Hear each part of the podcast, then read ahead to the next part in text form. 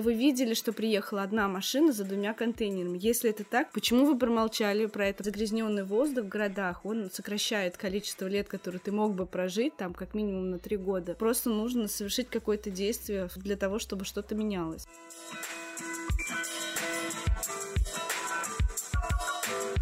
Всем привет! Это «Нечего носить» — подкаст об осознанности и экологичной моде. С вами Настя Осипова. Сегодня наш гость Аида Ливанова, редактор раздела экологии Шер, лично моего любимого медиа о городе и экологии. Аида, привет! Привет! Очень круто, что вы меня позвали. Вообще обожаю вас, ваш фонд. Мне кажется, вы делаете крутейшую просто работу. Спасибо большое. То же самое могу сказать о вас. У нас э, есть э, в фонде рубрика в соцсетях «Хорошие эко-новости». Могу точно сказать чистым сердцем, что первый источник, куда я иду, чтобы их найти, это телеграм-канал Share. Спасибо, что согласилась к нам прийти. В этом выпуске мы хотим немного расширить тематику наших обсуждений и выяснить, что такое экологичный город и какой город вообще по-настоящему экологичен. По определению из интернета, экологичный город — это новый тип города, в котором природная среда находится в состоянии экологического равновесия с урбанизированной средой. Аида, ты могла бы как-то очеловечить и упростить это понятие? Что для тебя такой экологичный город? Я бы это так сформулировала. А, на мой взгляд, экологичный город — это тот, который позволяет тебе вести экологичный образ жизни, экологичный и здоровый образ жизни. Но в целом, если добавить каких-то больше слов к этому, то это, конечно же, город, в котором представлены новые технологии, умные технологии, виртуальные, да, какие-то вещи. Само собой, это более или менее умное планирование, в том числе транспортное планирование. Само собой, здесь должна быть какая-то нормативная база, позволяющая также вести, да, экологичный образ жизни. Например, вот эта история с санпинами, когда запретили на развес что-то продавать, да, это как бы тоже история про нормативную базу. И, а, конечно же, очень важно, чтобы местная власть какая-то, да, городская, позволяла природе просто быть, не загонять ее куда-то за заборы, чтобы это не было чем-то заповедным. Природа должна быть частью городской а, среды, и это, конечно же, важная такая вот часть экологичного города, ну, скажем так. В плане, я бы не хотела идти далеко за примером. Мы же с вами живем в Москве. Я очень люблю наш город, и мне кажется, что на самом деле Москва, в том числе в своем стремлении быть экологичным городом, она становится для меня отличным примером такого города, как, ну, как эко-города. У меня есть отличное доказательство для этого, потому что последний, можно сказать, год я провела просто в кровати, потому что у меня была довольно сложная в физическом плане беременность, то есть у меня тут тошнил, то не было сил, то есть это вообще была настоящая мука, и казалось бы, я думала, что, ну, не было сил вести какой-то супер экологичный образ жизни, над чем-то заморачиваться, не было особого желания, кроме как, я не знаю, лежать под одеялом. И вот сейчас, как бы оглядываясь назад, я понимаю то, что на самом деле мои какие-то привычки, они не были поставлены на паузу, то есть мусор как собирался раздельно и сдавался, он так, так и делался. Да, количество каких-то фракций, оно, конечно, сократилось, но все продолжалось по наезженным каким-то рельсам. Все так же, я не знаю, мои органические отходы превращались в биогаз. Я все так же могла покупать какие-то продукты на развес, которые ну, были для меня привычны. В легком доступе моя там любимая какая-то бытовая химия. Я все так же могла летом, осенью заниматься каким-то уличным фитнесом. У меня в пешей доступности все так же были мои большие зеленые парки, в которых я гуляла там со старшим сыном и собаками. То есть по факту, как бы, хоть я и была таким человеком ограниченных возможностей практически год, я как бы не стала сильно менее экологичной. И я в этом вижу в большей степени заслугу города, который давал мне такие возможности. То есть мне не надо было охотиться, искать или куда-то далеко ехать, чтобы получить какую-то вот такую услугу. Оно все было мне в доступе. Даже эти самые элементарно какие-нибудь контейнеры во вкусвиллах, которые, да, везде, ну, как бы везде есть. Какие-то баки, сборы там, еще чего-то. То есть мне не нужно было ехать на край города, чтобы что-то сделать. И поэтому мне было легко это делать. Вот, мне кажется, в этом большая заслуга есть и города. Слушай, классно, что ты сказала про Москву, потому что мне кажется, что когда живешь в городе, очень много видишь того, что тебе хотелось бы исправить, и чего-то, что требует доработки, но обычно пропускаешь мимо ушей то, что тебе уже дано, как бы то, что уже есть.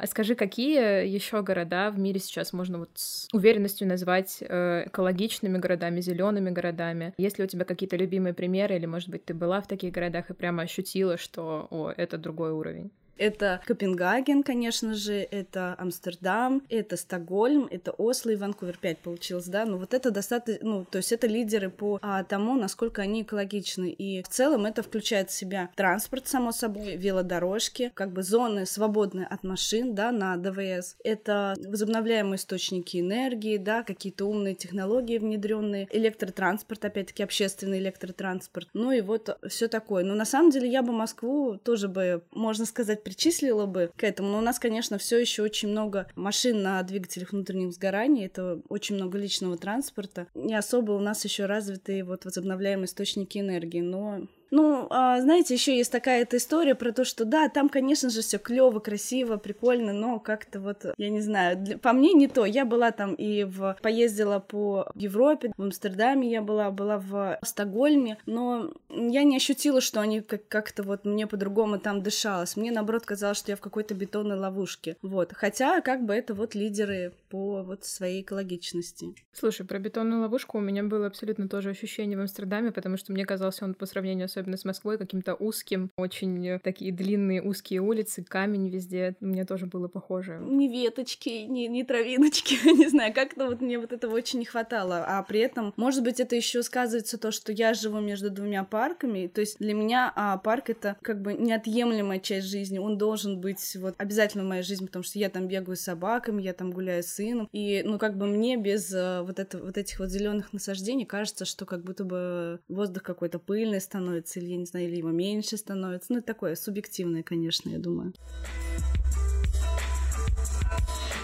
Я тоже уже не могу представить себе э, жизни без большой какой-то зеленой местности на карте рядом. Вот, кстати, об этом тоже. Насколько вообще для того, чтобы город был экологичен, важна зелень? И каким должен быть город, чтобы было можно назвать его зеленым в этом смысле? Мне кажется, это, ну, это на самом деле очень важно. Особенно если есть много каких-то транспортных узлов, где, ну, магистрали, где ездят машины на ДВС, потому что, как ни крути, деревья все равно, они как бы останавливают и пыль, они останавливают и дают какой-то новый воздух, и поэтому, ну, безусловно, они, конечно же, важны, но и не только в плане качества воздуха, но и как-то с точки зрения психологии, вот то, о чем мы до этого говорили, да, что приезжаешь в город, вроде как бы он супер-супер экологичный, он признан всеми, но ощущение, что там не хватает воздуха, потому что там не хватает а, вот как раз-таки этой зелени.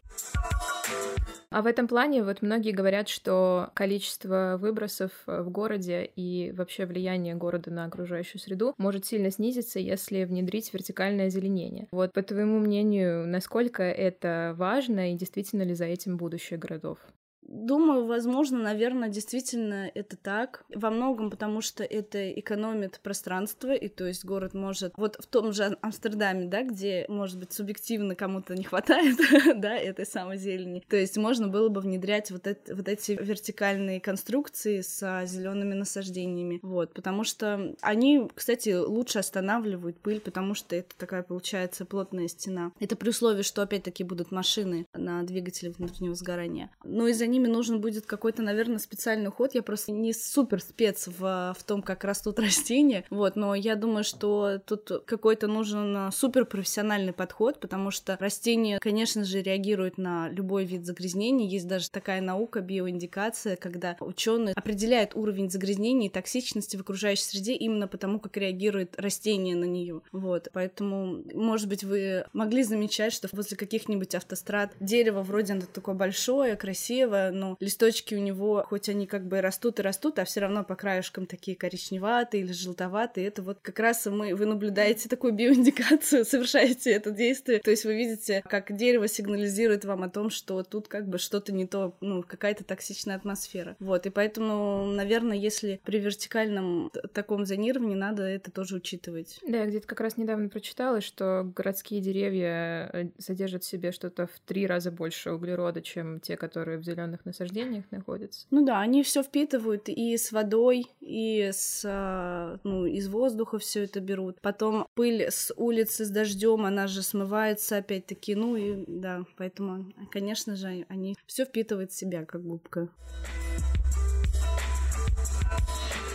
Ты до этого говорила про транспорт, про электрический транспорт для города. Давай для наших слушателей разложим на составляющие именно показатель транспорта. Расскажи, какой транспорт более экологичен, какой менее, и давай попробуем выстроить рейтинг э, от большего к меньшему. На мой взгляд, самый неэкологичный вид транспорта — это любой личный вид транспорта. Личный автомобиль — это самое будет неэкологичное. Личный автомобиль на ДВС — это что-то, что должно было уйти как бы вместе с 20 веком. А следующий — это, конечно, каршеринг и такси, которые тоже работают на ДВС. Следующие — автобусы, которые работают на дизеле у нас. Следующий я бы поставила метро, МЦК, МЦД, то есть любой такой рельсовый транспорт, да. Следующий — это электробусы, само собой электробусы и трамваи. Следующее — это электровелосипеды и самокаты.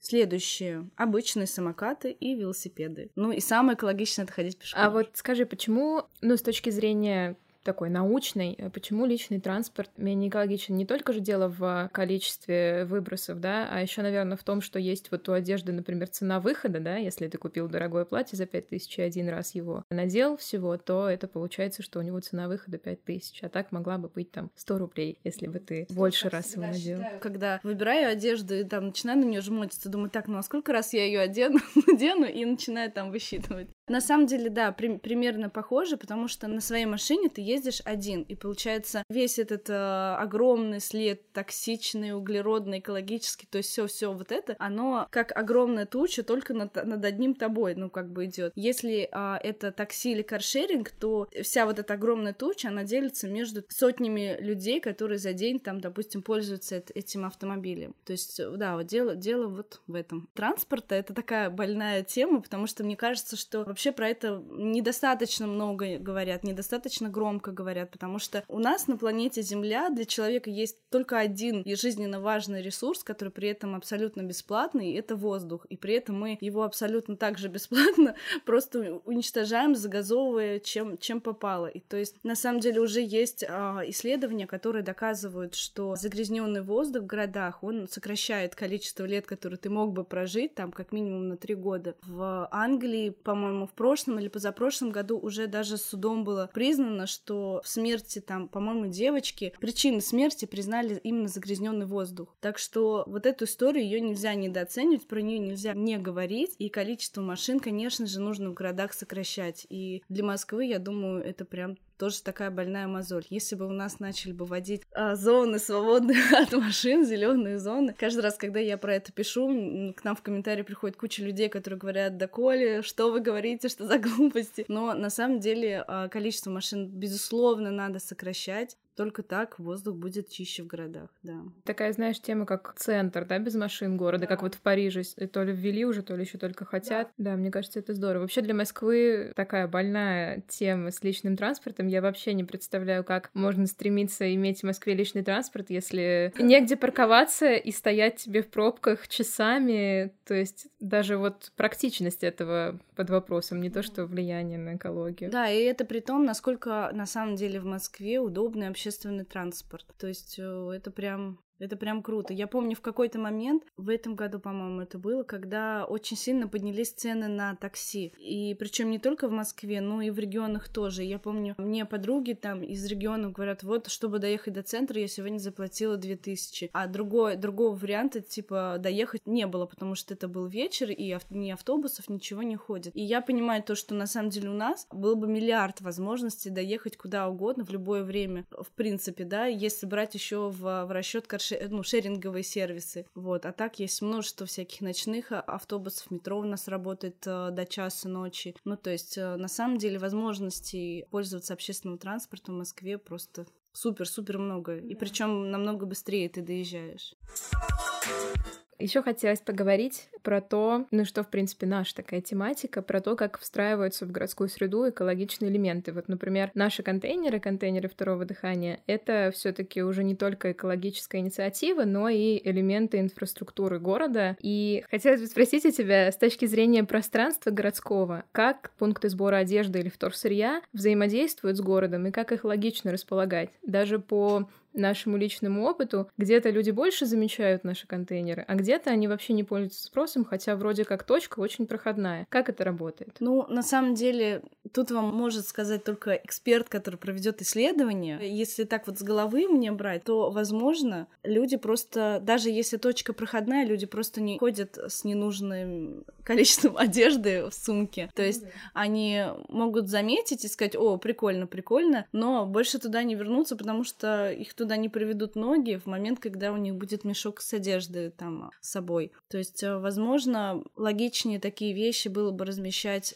рядом с какими-то офисными центрами, какими-то такими хабами, где люди приезжают работать, и местами, где люди живут. ну, то есть каких-то спальных районах. Да, то есть это надо прям вот туда, надо задаться целью прям туда доехать. А если он будет в каком-то большом комплексе, жилом комплексе, где живет много людей, то, я думаю, с завидной периодичностью люди будут туда все скидывать, потому что принести за две минуты из дома чемодан вещей как бы гораздо-гораздо проще, чем куда-то доехать специально. На самом деле, собрать совет дома, чтобы они единогласно проголосовали за что-то, это просто нереально, потому что, казалось бы, ну, как бы в комплексе собираются люди примерно похожего возраста, примерно похожих взглядов, но а, все равно на каких-то простых вопросах а, получается столкновение, и часто собрать кворум по каким-то вопросам кажется нереально. Может, поэтому мало заявок, если их мало вообще. Я вот, кстати, хотела задать вопрос относительно вот таких вот э, решений в, на уровне гражданского общества, насколько они вообще э, имеют силу и влияние вот в рамках инфраструктуры города. Вот в случае зеленых инициатив, допустим, гипотетически я живу рядом с парком, и его хотят обновить, срубить какое-то количество деревьев, вместо тропинок сделать плитку. Что делать в этой ситуации и можно ли вообще что-то сделать? Возможно, как-то помешать, если жители района или дома или ЖК против? Я думаю, а, всегда, абсолютно всегда можно повлиять на окружающий мир, можно участвовать в таких городских процессах, безусловно. Просто нужно действовать с умом, вот, и действовать сразу в двух направлениях. Первое направление — это у тебя должен быть достаточный такой бумажный чиновничий след, то есть нужно написать стопку писем, там, написать в какой-нибудь активный гражданин, написать а, мэру, написать в управу, написать совет депутатов, выбрать какого-нибудь депутата одного, вцепиться в него и говорить, давай давай ты будешь моим союзником бороться вместе за этот парк. Писать, да хоть даже в полицию написать, сказать, посмотрите, у меня крадут деревья. Задокументируйте это, условно говоря. Вот. Это вот первый. Должен быть бумажный, хороший такой след, чтобы вас заметили на уровне чиновников, да. И вторая линия обороны, она должна быть медийной обязательно. То есть письма могут игнорироваться, даже если их много, они с тем или иным успехом могут ну, как-то замалчиваться. Но когда вы начинаете, выходите на уровень уровне медийного поля, паблика какого-то, то вас уже игнорировать сложнее. Но тут важно не быть, э, не скатиться в какой-то монолог э, городского сумасшедшего, нужно быть таким как сказать, договороспособным. А, то есть а, выдвигать какие-то конкретные требования. Не то, что типа не дадим наш парк в обиду, типа не, нельзя срубить эти 50 деревьев, которые там дают нам столько-то кислорода, я не знаю. И, ну, в общем, вы, выставить конкретные-конкретные требования. И, ну, и быть вменяемым, быть, выстав, входить в диалог, разговаривать, а не пускаться в демагогию про то, что вот вы, чиновники, все разворовали, и вот поэтому теперь и деревья у нас воруете. Вот. Так что, если вести вот такой вот диалог с ними, то есть в публичном поле и в бумажном, то, в принципе, все возможно. По мелким вопросам, кстати, отлично работает Твиттер, насколько я знаю. Очень много у меня было таких случаев, когда люди просто писали, отмечая жилищник в Твиттере и говорили, вот здесь вот не почищено, и все сразу почищено. Да, да. Они все, на самом деле, московские департаменты отлично работают э, в социальных сетях, просто волшебно там тот же департамент транспорта, они супер идут на контакт тоже там. Если у нас, например, был случай, что просто катастрофически не хватало светофора. Вот, а он настолько там напрашивался, и настолько там было небезопасно без него. Наш совет дома там написал а, об этом им а, куда-то в личку. Они такие, ну, типа, напишите туда-то, туда-то, оставьте заявку. Мы составили заявку, и там, типа, через пару недель у нас появился там светофор. Поэтому, конечно, вы можете, каждый человек в Москве, вообще в мире может влиять на то, что происходит в его городе и в целом в стране.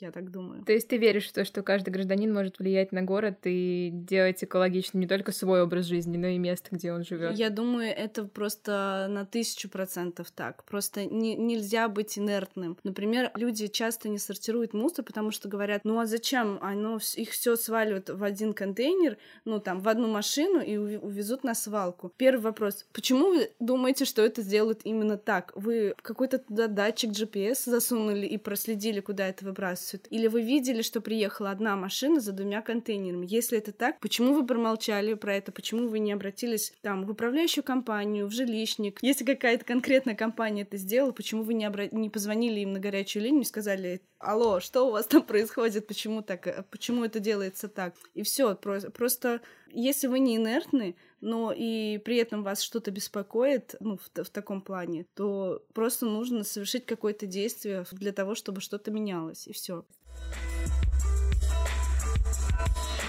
Спасибо большое. Напоследок э, задам вопрос такой, которого не было в сценарии. Ты сказала, и по твоим рассказам это слышно, что ты сильно любишь Москву. Назови, допустим, три своих самых любимых места в Москве. Может быть, с точки зрения инфраструктуры, может быть, какие-то твои места силы, которые ничем не обусловлены, какие-то вот самые три. Ну, это, конечно же, ботанический сад, потому что там у меня родилось уже два ребенка, мы там гуляем, и, ну, вообще для меня это невероятное место, вот это а, парк Свибла, ботанический сад, ВДНХ, это волшебная зеленая зона с речками и вообще всем всеми благами. А потом мне очень нравятся чистые пруды. Я, когда впервые побывала э, в Москве, ну, то есть я не отсюда, я приехала сюда, мне было там 21, где-то 20. Когда я приехала в детстве в Москву, и мы как-то оказались на чистых прудах, мне показалось, что это какое-то невероятное место. Просто, хоть оно было тогда все в ларьках, грязно, но что-то вот было в этом месте очень такое поэтичное. Мне вот оно очень понравилось почему-то.